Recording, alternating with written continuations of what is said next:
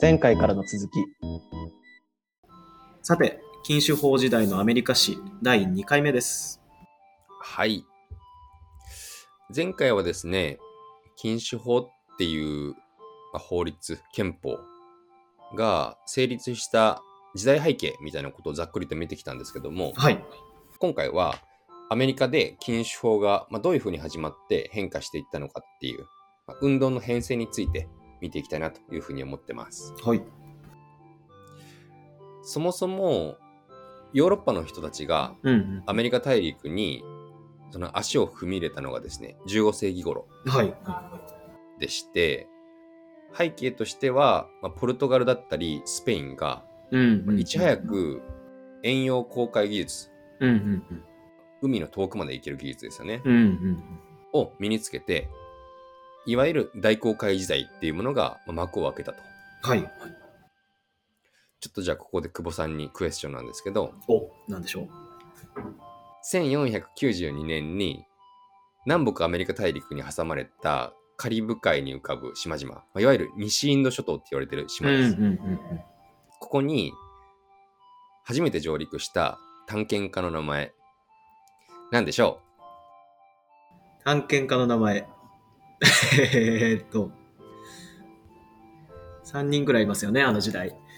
そうですね。世界一周した人うんもいれば、アメリカ大陸を発見した人みたいな感じで言われる。まあ、それがこの人ですけど、コロンブス。コロンブスです。んありがとうございます。正解です。で、まあ、コロンブスが15世紀末に、まあ、アメリカ大陸を発見したと。はい。で、そっから、イギリス、フランス、オランダ、スペインみたいな、そういった国々が続々とアメリカ大陸に上陸をしていって、それぞれの国が、まあ、思い思いに開拓植民地化っていうのを進めていくんですけど、うんうんうんその後、各国の植民地同士で争いをしたりだとか、うん。はい。ヨーロッパの方で本国同士が戦争したりみたいなのを何度か重ねて、うん。まあ、ここもすごい面白いストーリーあるんですけど、今今はちょっと割愛させていただきます。で、1763年頃には、イギリスが大半の植民地を支配するようになって、はい。その後、アメリカ独立戦争っていうのが起きて、1776年の7月4日ですよね。うんに独立宣言が出される。っていうのが、まあ、超超超ざっくりとした流れですね。うんうんうんちなみになんですけど、ヨーロッパ人でアメリカ大陸を発見したのは、実はその今言ったような人たちじゃなくて、うん。はい。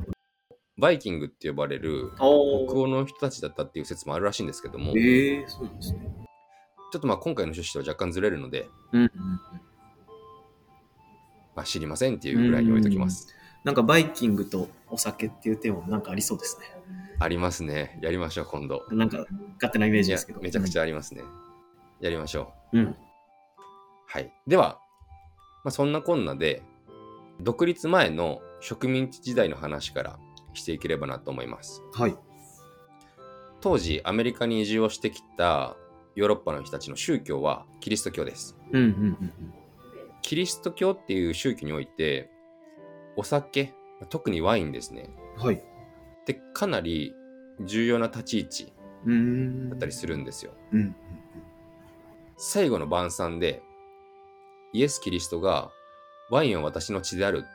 うん。って言ったみたいなでのも聖書に書かれていたりするんですすけど、あとはキリスト教の儀式の中でもうんうん。ワインを水で薄めたものを使ったりうん。みたいにキリスト教とワインっていうのはまあ切っても切り離せない関係にあるんですねうんうんうん一方でお酒を飲みすぎて酩酊することは禁止するとかうん。はい。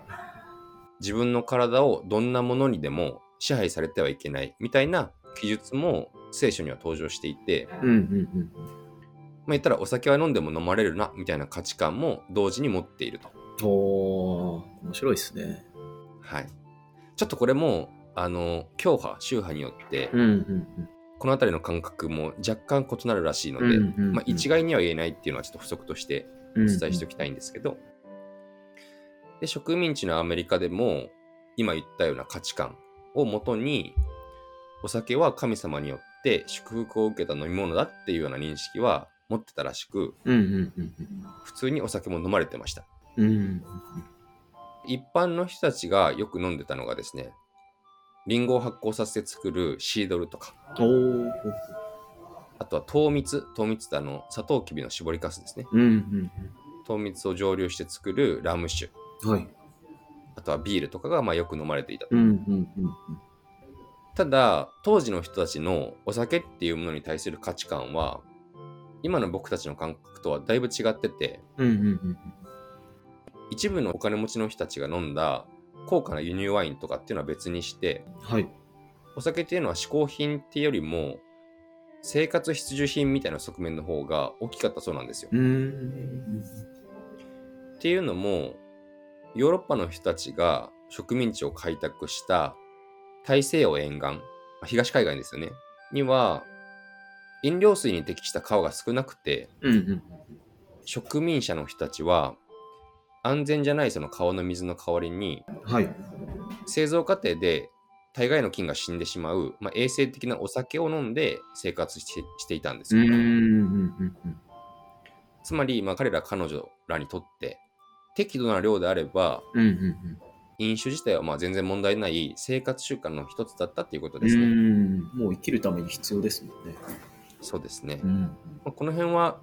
この時代のアメリカだけではなくてうん結構古代から中世ぐらいにうんうんなるまで世界的に見られた傾向とも言えますけどうんうんうんただまあ先ほどキリスト教の中でお酒は飲んでも飲まれるな的な価値観があるっていう話もしましたけどうんはい植民地時代からお酒を規制する法律っていうのは存在していて例えば教会にも行かずうん居酒屋に入り浸ったりとかうんうんあとは公衆の面前で泥酔するような人たちはうんうんうん罰金とかあとは鞭打ちおお晒し台教会からの波紋みたいな罰が課されたそうです。なんか今よりも厳しいですね厳しいですね。まあ、ただあの古代メソポタミアとかうんうんシュメール人の文化とかって酒場で薄めたビールを販売すると、ああはいはいビールダルに突っ込まれて上からビール注がれて死ぬまでみたいななんか聞いたことありますねそれすごいだからまあもっと古くはもっと和訳だったっていうのもありますけど、うんうんまあ、ただ現在と比べるとね当時の罰も強いなという印象ありますはけいど、はいであとは居酒屋を営むためにはですね、うんうん一定の料金を払って、まあ、営業許可証みたいなのを取得することがまあ義務付けられていたとはいあとはそのこの許可証の交付を受ける人たちもうんうん政府だったり教会関係者みたいな結構責任のある立場の人がに限定されていたそうですうーんで、まあ、これも過度な飲酒を防ごうっていうまあ試みの一つうんうんだと言われてます。以上が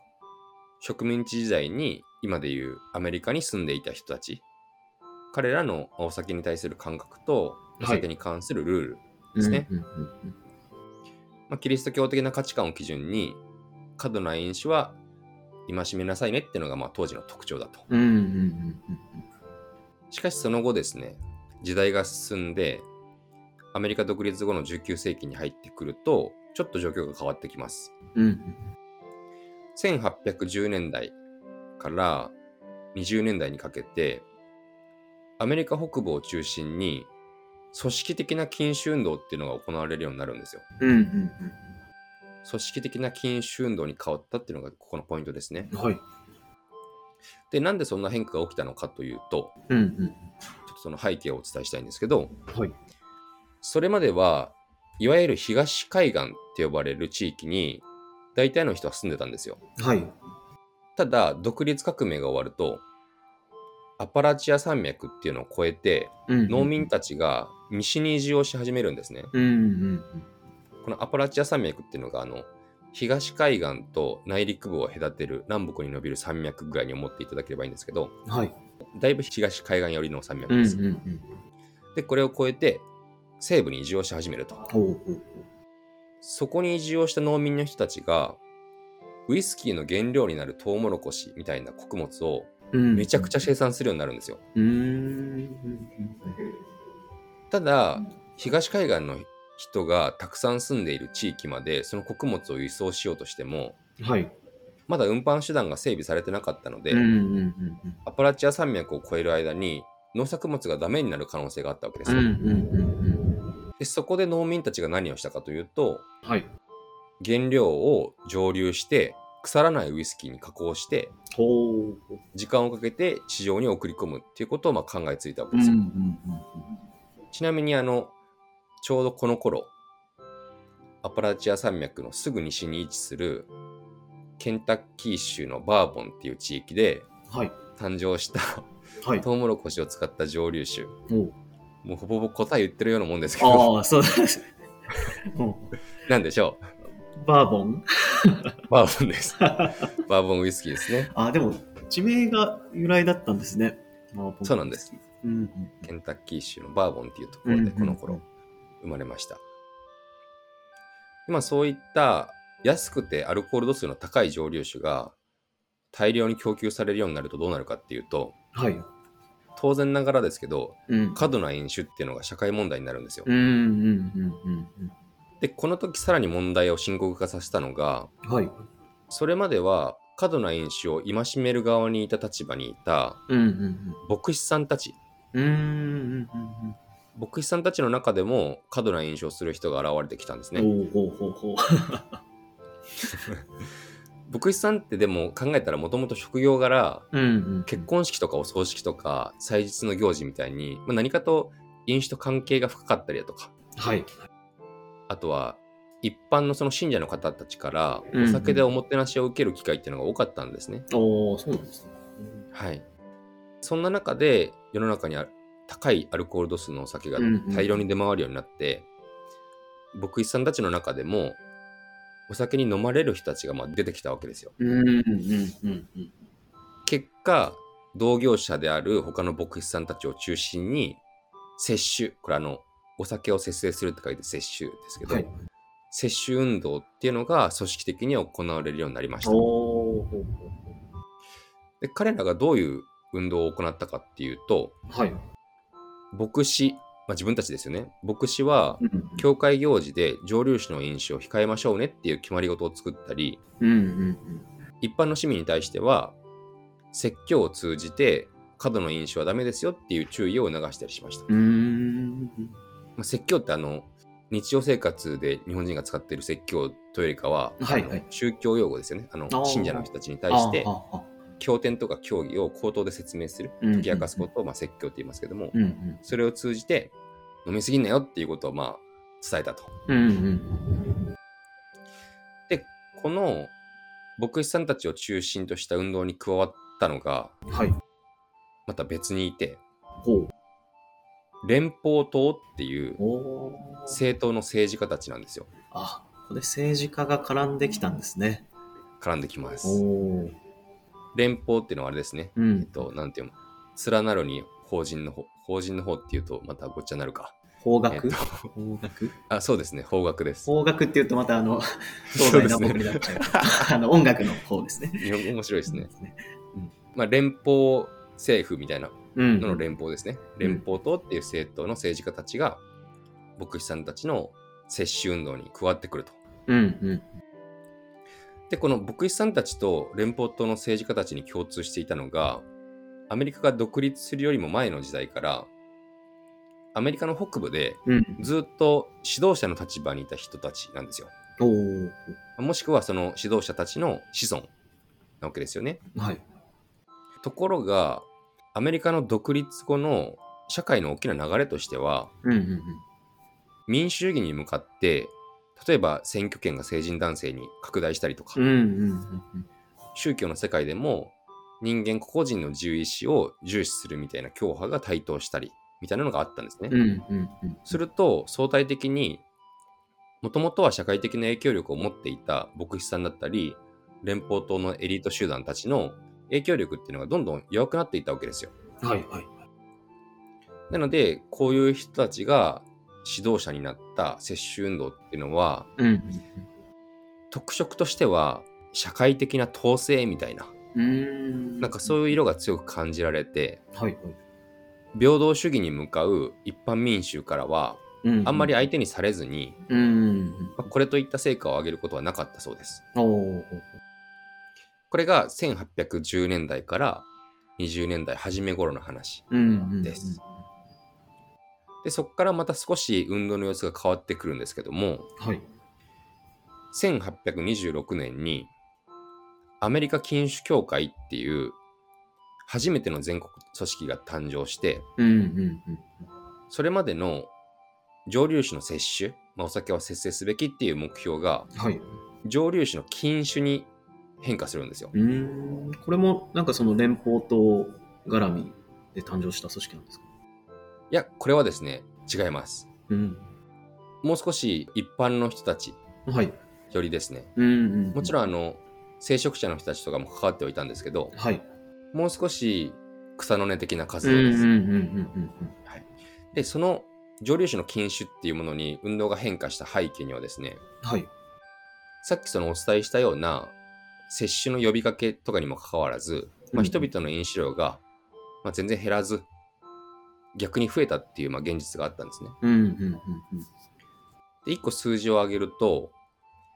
1790年の段階ではい。国民1人当たりの年間純アルコール消費量は約22リットルだったそうです。年間純アルコール消費量。はい。純アルコール消費量っていうのははい。お酒の中に含まれている純粋なアルコールの量っていうことですね。うんうんうんうん。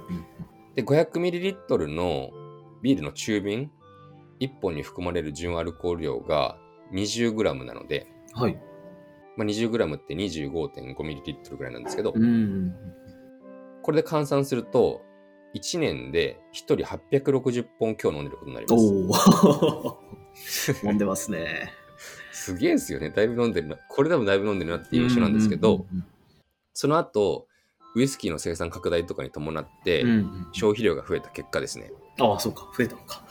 そ うなんです。もうさっきのが多いから、なんか麻痺しちゃいますけど、うん。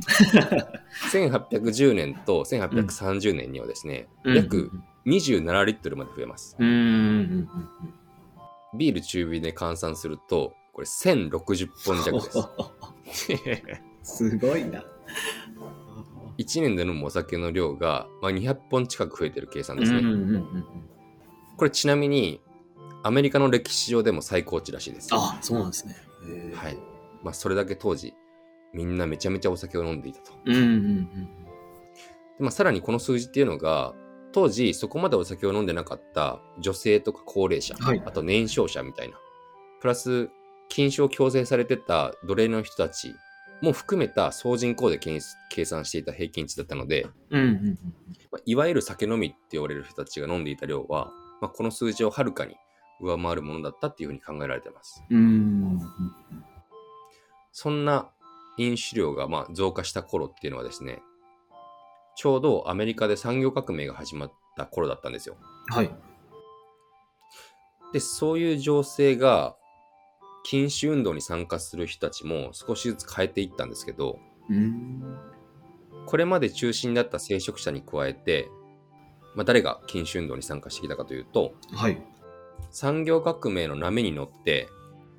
仕事場でのその生産性をできるだけ高めたいっていうふうに考えて、うんうんうん労働者にシラフっていう生活習慣を求めた、まあ、資本家たちですね。うん。ほー。彼ら禁止運動家たちはですね蒸留酒を禁止することがはい。自分たち資本家雇用主だけではなくてうんうん。労働者にとっても素晴らしい利益をもたらすんだっていうことをしっかり強調して伝えるっていう努力をしたそうです。うんうんうんうんうんで運動の方法としては集会を開いたりとか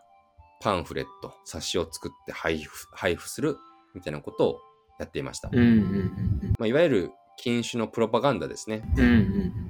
まあ、一応プロパガンダの意味もお伝えしておくと、まあ、特定の思想だったり意識行動へ誘導する意図を持った宣伝活動のことですね、こういった運動をしつつわずかな会費と禁酒誓約書の署名だけでアメリカ禁酒協会っていうのには入ることができたんですよ、うんうんまあ、入会のハードルがそこまで高くなかったっていうことですねうんはい結果女性とか子供とかも含めて、たくさんの人が禁酒協会に入会することになります。子供も入ったんですか子供も入ったんです。おー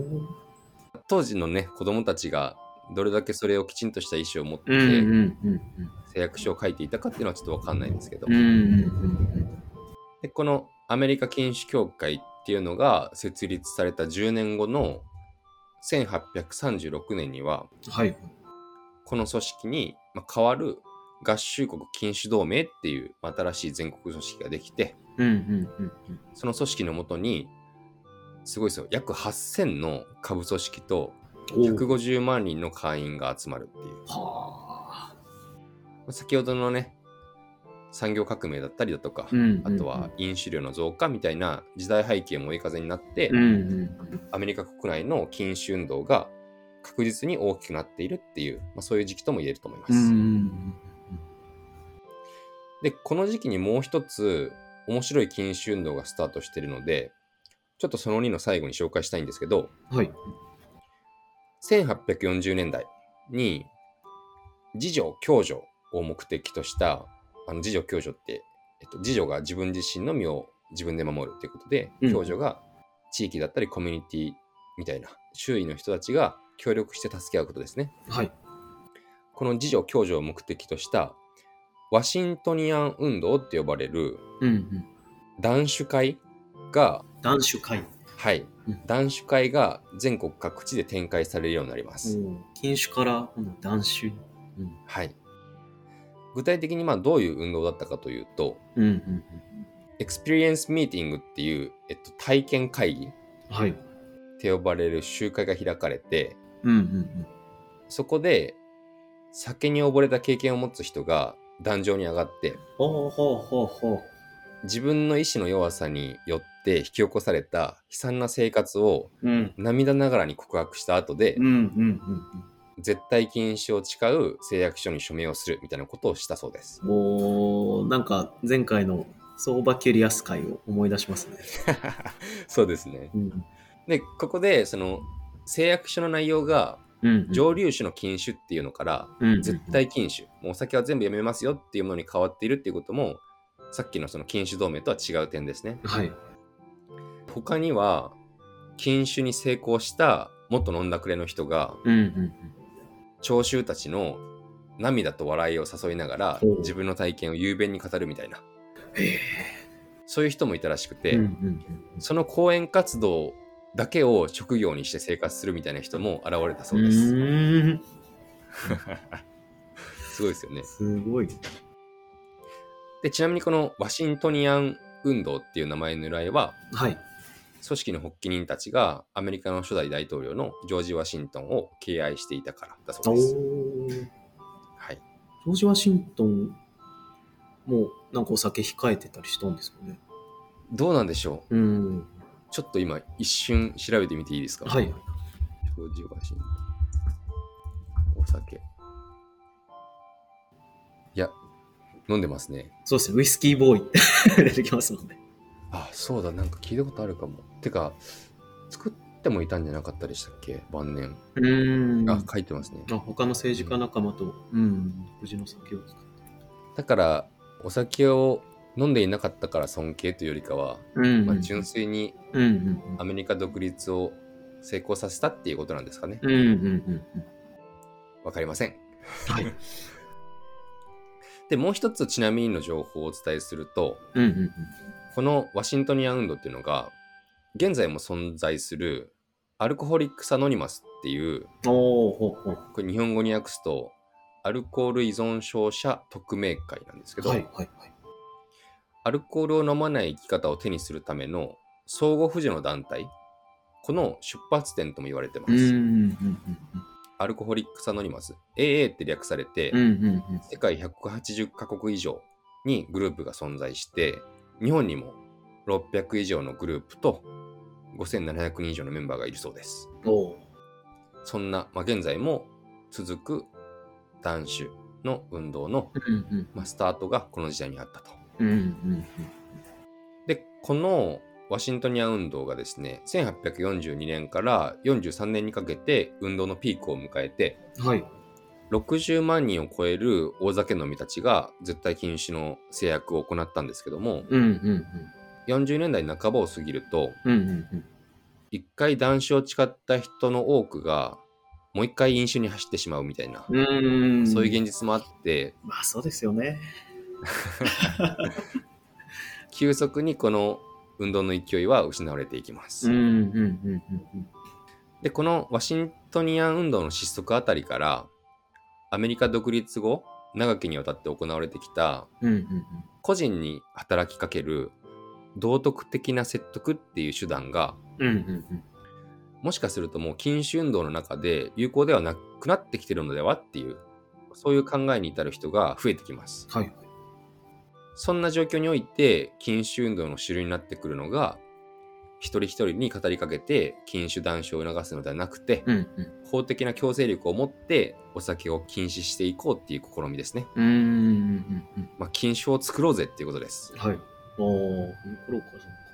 そここでアメリカ史に禁酒法を目指す動きが生まれてきます、うか。はい。参考文献の中ではこれまでの禁酒運動と対比するためにうんうん禁酒法成立を目指す運動を禁酒法運動っていうふうに呼んでたんでうん。はい。このポッドキャストでもその呼び名を使わせてもらいます、うんうんうんうん。はい、うんあでも1840年頃からこの運動が盛り上がってたってことは本当に長い年月をかけて禁酒法がそうなんです成立したんですね。めちゃくちゃいいコメントをしていただいたんですけどその今回そのアメリカの植民地時代とか、まあ、いったら1600年の初め頃からうんうん1850年頃までうんうんこの禁酒に関する運動の変遷っていうのを見てきたんですけども、今、久保さんが言ってくださったように、20世紀、まあ、1000 1900年代になって、うんうんうんポッと禁酒に関する運動が始まったっていうことではなくて、はいはい。